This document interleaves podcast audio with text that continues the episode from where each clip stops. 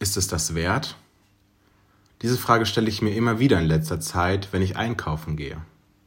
Wenn die Gurke statt 79 Cent auf einmal 1 Euro und 79 Cent kostet.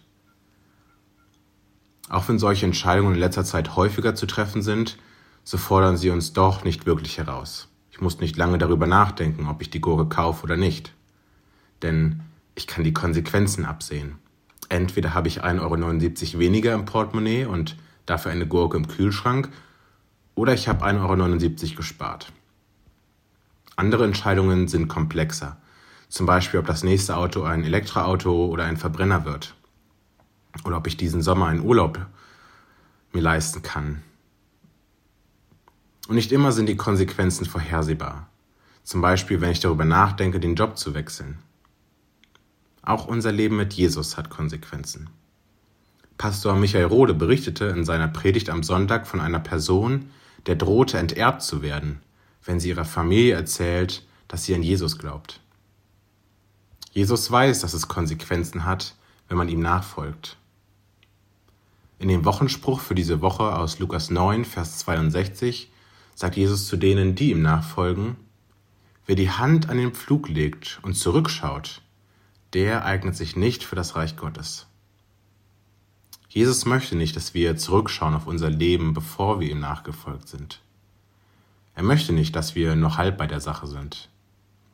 Er möchte, dass wir all in gehen, wie man im Poker sagt, dass wir alles setzen, volles Risiko und nach vorne blicken. Dafür müssen wir vorher die Kosten überschlagen. Ist es mir das wert, Sonntagmorgens nicht auszuschlafen?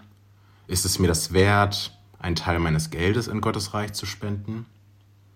Ist es mir das wert, meine eigenen Pläne und Ziele zurückzustellen, vielleicht sogar ganz aufzugeben und zu fragen, was Gottes Pläne und Ziele für mein Leben sind? Ich glaube, Jesus ist es wert er, er ist es wert, ihm nachzufolgen. Denn er selbst ist all in gegangen. Er liebt uns und hat sich selbst für uns hingegeben. Er hat alles aufgegeben, am Ende sogar sein Leben, für uns.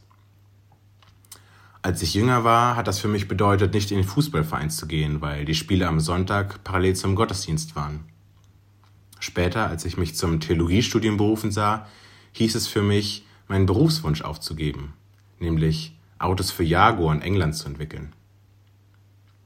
Doch ich schaue nicht zurück auf das Leben, das ich leben könnte, sondern auf das, was mir alles geschenkt wurde. Wenn wir ihm nachfolgen, gewinnen wir alles. Wir bekommen schon jetzt ein neues Leben durch seinen Heiligen Geist und ein ewiges Leben in Gemeinschaft mit dem Vater. Mal geht uns das Leben der Nachfolge Jesu locker von der Hand. Und mal kostet es uns viel, wenn wir Dinge nicht verstehen, vielleicht sogar Gott selbst manchmal nicht verstehen. Aber schau nicht zurück auf das alte Leben, sagt Jesus. Schau nach vorne, schau auf ihn und das, was er dir schenken möchte. Er ist es wert. Dein Linus Schöniger.